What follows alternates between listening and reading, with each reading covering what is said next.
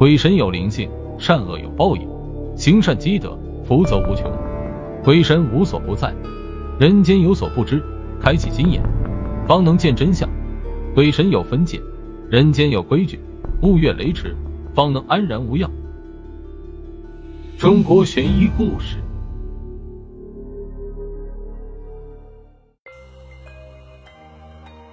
青山镇来了个卖艺的老头，自称竹叟，一根竹棍耍得出神入化。说起青山镇，那不过是个地处深山的小地方，当地人平日里进山砍树，然后运到外头去卖，日子过得倒也不错。镇上人口稀少，极少有外人来。竹叟的到来，在青山镇引起了一阵不小的轰动。只要有他表演。看客们铁定里三层外三层地几个水泄不通。这竹叟手里的一根竹棍实在是太过奇妙。别看这根竹棍看似普通，却格外神奇。一会儿从里头飞出鸽子，一会儿从两端长出鲜花，令众人啧啧称奇，掌声不断。竹叟到了青山镇后，日子过得倒也不错。这日，竹叟像往常一样表演了几招，众人还意犹未尽时。他却收起了竹棍，唉声叹气起来。有人问：“您这是怎么了？碰着什么烦心事了？”竹叟叹着气说：“说了你们也不懂，你们这些外行人也就凑个热闹，图个新鲜。要是有个爱竹如命的人在这儿，想必就能看出个中玄机。可惜知音难觅啊！”有人一拍大腿：“您说的爱竹如命的人，我们这儿倒是有一个。”可惜您来的不巧。竹叟闻言，耳朵都竖起来了。那人接着说：“我们这地方有个姓李的秀才，说起来，这李秀才的祖上还当过大官，到了他祖父这一代，也还算是名门。可惜李秀才的爹爹年轻时被牵扯进一桩官司，从此李家就家道中落，只能算是一般人家了。”竹叟道：“知音难觅。”何必问出身？你说的李秀才住在何处？那人笑道：“我说您来的不巧，您还不信。李秀才这会儿正瘫在床上，恐怕命不久矣。哎，这也是命数。李秀才的家族有一种叫做笃心症的遗传病，不知道从哪一代开始，他们家的人只要到了四十岁，就会因心脉堵塞而突发疾病。”即便是神仙来了也没得救。李秀才今年刚满四十，说来也奇怪，平日里李秀才的身子一向好得很。前阵子也不知道怎么回事，他突然就卧床不起，病情一天比一天重了。旁边又有人附和：“可不是吗？李家的家传绝症，我们这地儿的人都知道。以前李家家大业大，还有人愿意嫁过去。”李家的人也自知命不久矣，个个都卯足了劲，早娶老婆，多生儿子。因此，虽然李家代代早逝，倒也香火不断。先前的那人又说：“可惜啊，到了李秀才这代，就剩个老宅子。虽说宅子大，也有点田地，但我们山里人最不缺的就是吃的和住的，所以谁也不愿把自家闺女嫁过去。这李秀才是根独苗。”传到他这一代，就剩他一个了。看来过不了多久，这李家就要绝后了。众人唏嘘不已，竹叟也满脸哀戚。过了一会儿，竹叟又道：“我与他同是爱竹之人，虽未曾谋面，但也算是知音了。既然李秀才危在旦夕，那么小老儿更该登门造访了。小老儿对医术也略知一二，说不定呀，这李秀才到了我这儿，病就好了呢。”话音刚落，看客中就有人迎面浇了他一盆冷水。我说：“老人家，杂耍您再行，看病可就未知了。要知道李家的祖上发达的时候，请了不知多少个御医，个个都束手无策。后来遍访各地名医也是无果。您呀，就别白费力气了。”竹叟笑了笑，也不说啥，只是向众人打听了李秀才的住址，就直接上门拜访了。到了李家。一个小厮将竹叟迎了进去，期间竹叟四处打量，这李家的宅子果然大，依稀可见往日的风光。如今虽不至于家徒四壁，但看起来也就只是普通的人家了。到了内房，主叟看到了躺在床上的李秀才。这李秀才面如白蜡，连呼吸都有些困难。小厮一脸难过的对主叟说：“这些天来，我倒是能经常去看您变戏法，可惜我们少爷平时那么爱竹如命，如今却没有机会看。要不是这病了，少爷早就亲自去拜访您了。”看到主叟来了，李秀才挣扎着要坐起来。小厮赶忙将李秀才扶住。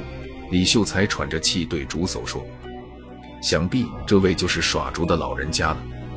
这些天来，我常听我家小厮说，镇上来了个变戏法的，能把一根竹棍耍得出神入化。哎，我真想去看看啊！想不到今日劳烦您老人家亲自登门了。”主叟呵呵笑道。区区小事，不足挂齿。都说知音难觅，小老儿听说这儿有个爱竹之人，就算踏破铁鞋也要来看看。实不相瞒，我祖上有几手秘法，你要是信得过，不妨让小老儿试试，说不定能治好你的病。李秀才一脸苦笑：“老人家若想试，尽管一试。我这破身子已是命不久矣，早一天晚一天都是死，又有何差别？”话音刚落，就传来了小厮的哽咽声。李秀才叹道：“我们李家以前也算是名门望族，不过到了如今，也就是普通人家了。我这大半生来孑然一人，唯有这小厮是我们家从小收养的，一直跟着我。如今我要走了，要说有什么牵挂的，也就只有他了。”小厮早已泣不成声：“少爷莫牵挂，我不愁吃不愁穿。”啥也不缺。主叟听到这儿，感慨道：“主仆情深，倒也难得，不枉小老儿特地来一趟。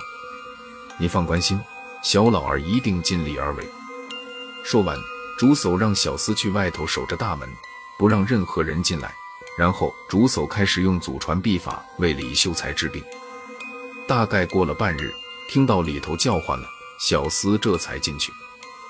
病榻上的李秀才早已熟睡过去，竹叟满头大汗，他站起身来，一边擦汗，一边对小厮说：“等你们少爷醒了就没事了。小老儿身子乏，先告辞了，改日再来。”小厮点了点头，送竹叟出门。其实，不管是李秀才还是小厮，都认为竹叟是死马当活马医。毕竟这家族绝症传了这么多代，要是有的治。也不至于到今天这个地步。哪知道李秀才睡了整整一天一夜，在醒来后就面色红润，精神头十足，还破天荒的吃了两大碗干饭。李秀才大喜，忙让小厮再去把竹叟请来。竹叟一进门，看到李秀才精神抖擞的样子，顿时点头道：“不错，恢复的不错。以后你只要好好休养，就没有什么问题了。”李秀才和小厮早已跪倒在地，磕头谢恩。朱叟将两人扶起，说道：“本是知音，自当如此。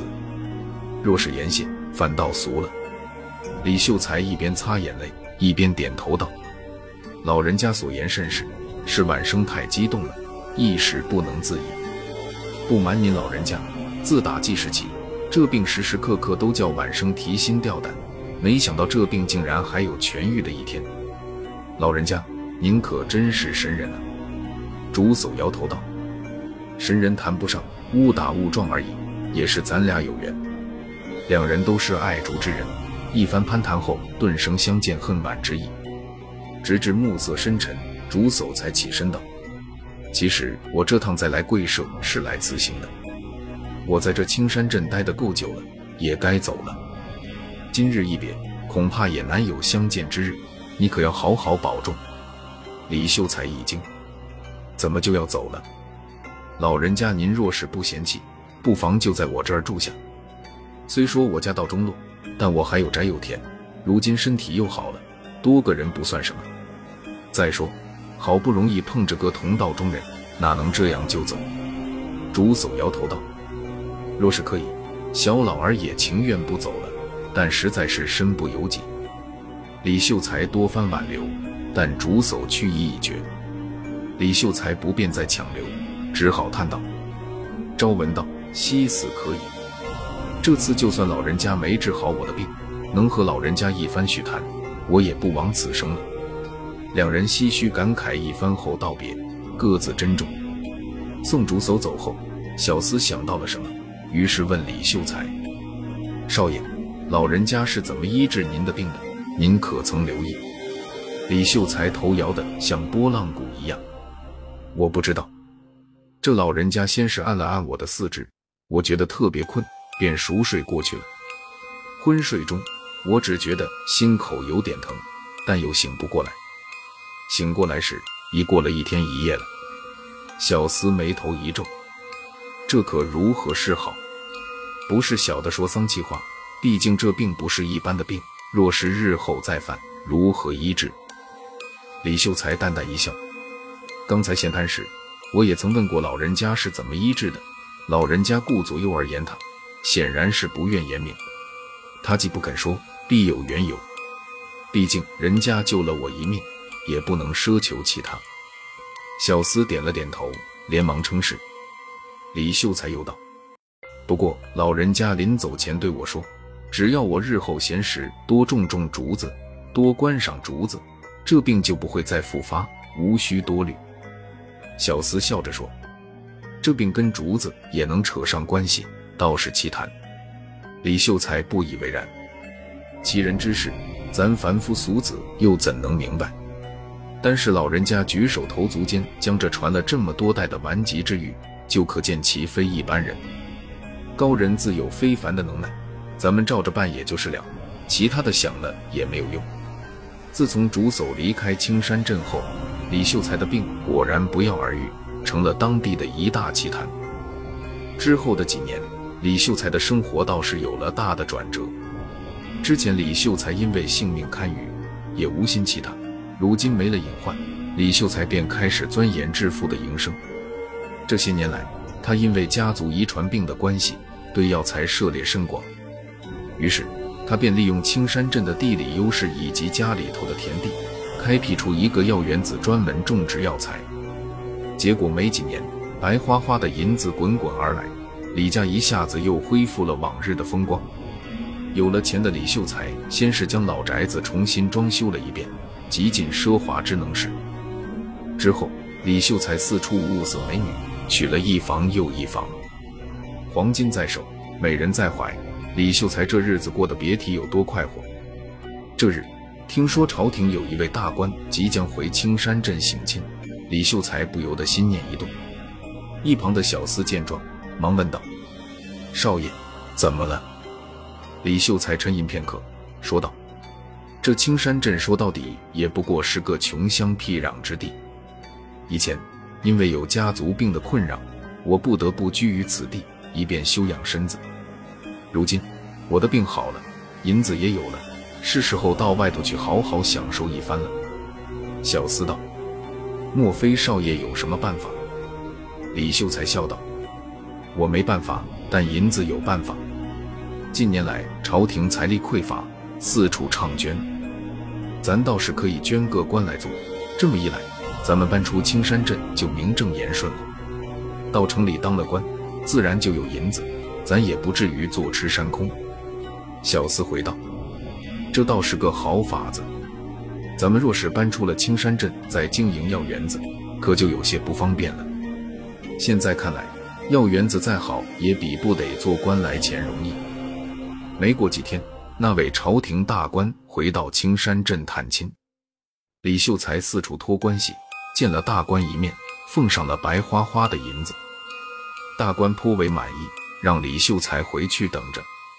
果然，大官回朝没多久，圣旨就到了青山镇，赏了李秀才一个县令当，择日赴任。虽说县令不过是个芝麻官，可所辖地界不错，有水多，且天高皇帝远。关起门来就是一方土皇帝。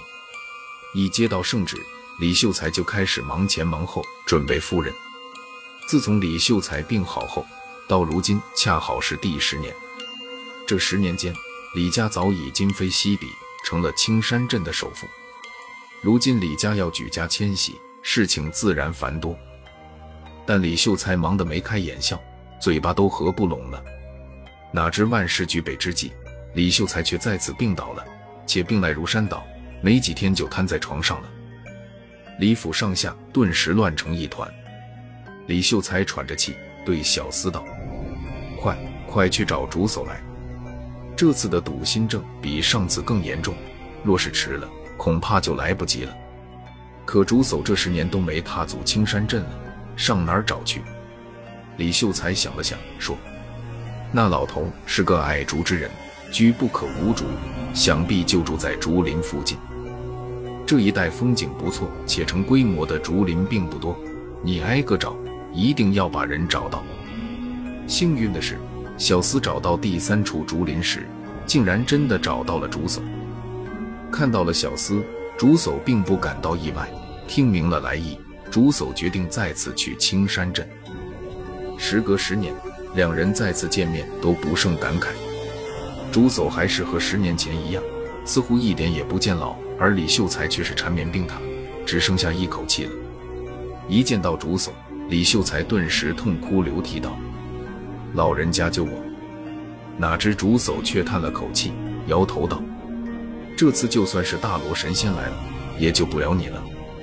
李秀才一愣，想到了什么，赶紧挣扎着起身，说：“老人家，这一次您若能救我，李家的家业分您一半，绝不食言。”竹叟却冷笑道：“我要你李家的家业有何用？哎，这次见面和十年前相似，但人却不同了。若是十年前，你哪会这般浑身铜锈，俗不可耐？”李秀才方知刚才的言语惹恼了竹叟，忙扶住床沿，以头击床，自责不已。竹叟感叹道：“不是小老儿铁石心肠，见死不救，实在是无能为力。你可知我上次为何能救你？”李秀才摇了摇头，一脸茫然。竹叟道：“想来你也心知肚明，小老儿并非一般的杂耍之人，虽不是什么了不得的奇人异士。”但也稍有些过人之处。得知你爱竹成痴，所以十年前特来救你一命，以手中精竹做成竹心，取代你七窍皆堵住的坏死之心。一旁的小厮恍然大悟，老人家这么一说，我这才想起一件事来。当时老人家进门时本带着一根竹子，可出门离去时，那根竹子却已不见了。原来如此。竹叟接着说。但这竹心并非毫无禁忌，你好歹也曾是爱竹之人，应知竹子素爱淡泊宁静，竹之内心乃是空心，即为四大皆空之意。你既以竹为心，就该淡泊名利，静心修养。上次临走前，我曾嘱咐你多种竹，多赏竹，切不可忘了竹之寓意，便是此意。可这十年来，你又如何？李秀才叹道：“唉。”老人家说的是，都怪我这十年来利欲熏心，早已不复往日的爱竹之心。昔日悉心照料的竹林，现在早已凋零残败。竹叟点头道：“我一进门便已察觉到了。这十年来，你早已把爱竹之心抛之脑后，忙着追名逐利，享受生活。昔日的竹子早已任其自生自灭。这十年来。”你大概也从未亲手栽种过竹子，更无心赏竹。我的那番话，你恐怕也都忘光了。李秀才闻言，一脸的羞愧。竹叟痛心道：“竹之心贵在四大皆空，淡泊名利。可你却利欲熏心，不仅使竹心蒙尘，还以各种欲望填满了竹心，使其不堪重复。如今竹心已被填满，也如你李家的历代先祖一样。”心窍皆堵塞，堵心症自然就复发了。可惜啊，这换心之术只能施行一次，所以这次你是回天乏术，神仙难救了。李秀才这才明白是自己害了自己。竹叟叹了口气，飘然而去，只留下泪流满面的李秀才瘫在床上，悔恨不已。